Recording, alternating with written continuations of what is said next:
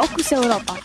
Nachrichten aus Europa auf Radio Dreieckland. Tödliche Drohnenangriffe in Afrika von Deutschland aus gesteuert. Nach Recherchen des Magazins Panorama und der Süddeutschen Zeitung werden Drohnenangriffe in Afrika vom Oberkommando des US-Militärs aus für Afrika, AFRICOM, von Stuttgart aus geleitet, was auf Anfrage bestätigt wurde. Aus einem internen äh, Papier der US-Streitkräfte soll ferner hervorgehen, dass solche Angriffe ohne eine Satellitenrelaisstation in Rammstein nicht möglich wären. Die Angriffe richten sich gegen mutmaßliche Mitglieder der Shabab-Miliz in Somalia, die für einen islamischen Staat am Horn von Afrika eintreten. Bei ungefähr zehn tödlichen Angriffen sollen bisher 29 Menschen getötet worden sein die Bundesregierung soll laut Süddeutscher Zeitung auf Anfrage erklärt haben, dass sie keine Erkenntnisse über Drohneneinsätze habe, die von Deutschland aus geplant oder durchgeführt würden. Nach Ansicht des Gießener Völkerrechtlers Thilo Maraun macht sich die Bundesregierung möglicherweise der Beteiligung an einem völkerrechtlichen Delikt schuldig. Wenn sie von der Durchführung tödlicher Drohnenangriffe von Deutschland aus weiß, aber nicht protestiert auch nach der deutschen Verfassung dürften von Deutschland aus keine völkerrechtswidrigen militärischen Einsätze ausgehen. Schengen-Staaten dürfen wieder regelmäßige Grenzkontrollen durchführen. Wie die EU-Innenkommissarin Cecilia Malmström bekannt gab, haben die sich die Staaten der EU die EU-Kommission und das Europäische Parlament am Donnerstag darauf verständigt, dass die 29 Staaten, die nach dem Schengen-Abkommen keine regelmäßigen Grenzkontrollen mehr durchführen, dies nun wieder für bis zu zwei Jahre tun dürfen, wenn sie die massenhafte Ankunft von Flüchtlingen befürchten. Sowohl das EU-Parlament als auch die einzelnen Staaten müssen der neuen Regelung noch zustimmen. Sie soll im Herbst 2014 in Kraft treten für die Möglichkeit, die Grenzen gegen Flüchtlinge auch innerhalb der EU dicht zu machen, hatte sich die deutsche Bundesregierung eingesetzt. Innenminister Hans-Peter Friedrich (CSU) feierte das Abkommen als Erfolg. Kritik kam aus den Reihen der Grünen im Europaparlament. Die Abgeordnete Franziska Keller sagte, das Europaparlament habe bei der Verteidigung einer der wichtigsten Errungenschaften der EU kläglich versagt. Der freie Journalist Matthias Monroy kommentierte gegenüber Radio Dreieckland.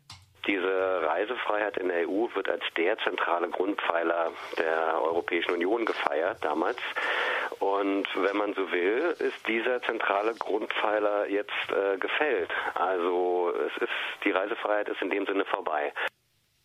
Hollande und Merkel für hauptamtlichen Eurogruppenchef. Beim Besuch der deutschen Kanzlerin Angela Merkel beim französischen Präsidenten François Hollande in Paris sprachen sich Merkel und Hollande für die Einführung eines hauptamtlichen Eurogruppenchefs aus.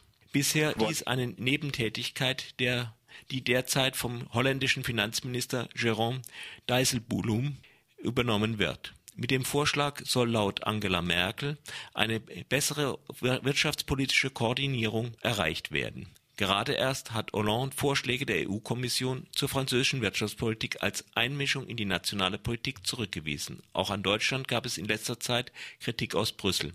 Die Wirtschaftspolitik beider Länder wurde auch vom deutschen EU-Kommissar für Energie Günther Oettinger (CDU) kritisiert. Oettinger warf der Berliner Politik unter anderem vor, eine falsche Tagesordnung zu haben.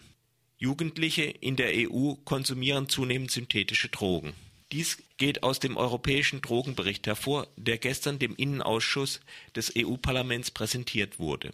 Demnach wurden 73 neue synthetische Drogen ermittelt.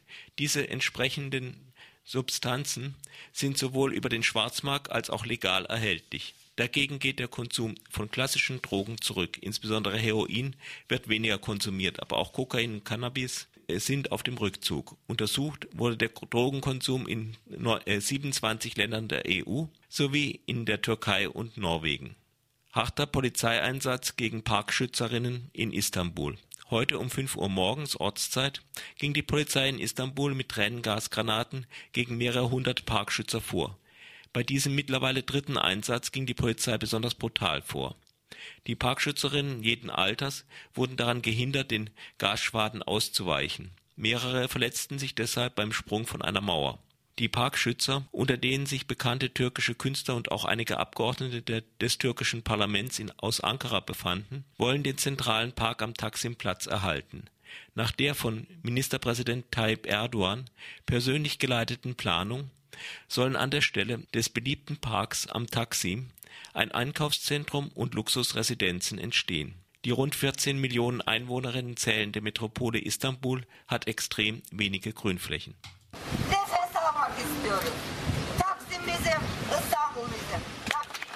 Wir wollen atmen.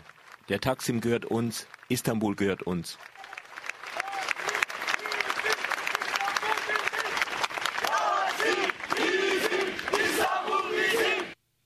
Streiks im Baskenland und in Portugal.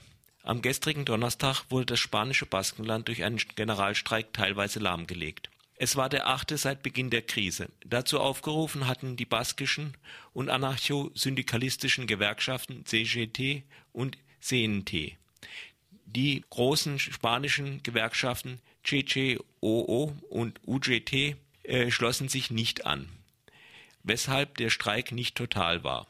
Ein Grund für den Streik waren die neuen Auflagen der EU-Kommission vom Mittwoch. Auch in Portugal wurden viele Bereiche bestreikt, wie beispielsweise die Metro in der Hauptstadt Lissabon. Außerdem gab es Streiks an Flughäfen, großen Firmen und in der Verwaltung. Die große kommunistische dominierte Gewerkschaftsbund CGTP hatte zu dem Kampftag aufgerufen hier richtete sich der Generalstreik auch dagegen, dass der gestrige Donnerstag einst ein Feiertag gewesen war. Die Regierung strich ihn wie drei andere.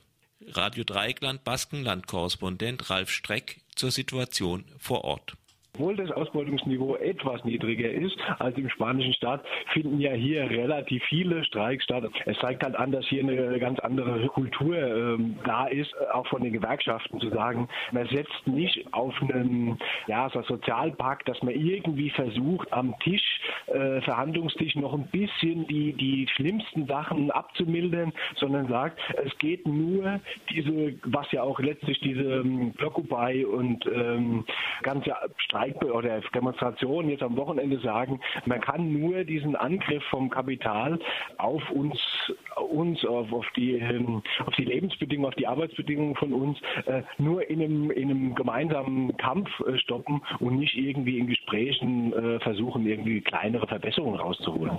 3000 Aktivistinnen blockieren die Europäische Zentralbank.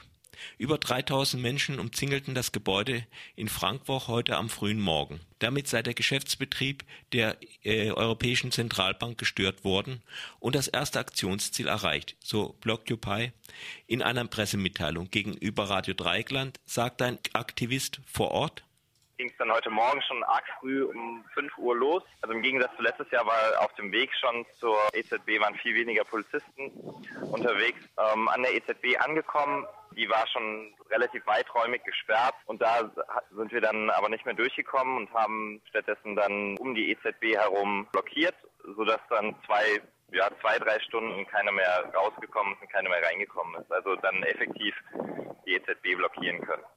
Blockupy will mit dem europäischen Widerstand auf die Verarmungspolitik aufmerksam machen und Solidarität mit den Menschen vor allem im südlichen Europa ausdrücken. Weitere Aktionen finden heute in, im Frankfurter Stadtgebiet und auch am Flughafen statt. Fokus Europa. Nachrichten aus Europa auf Radio Dreieckland.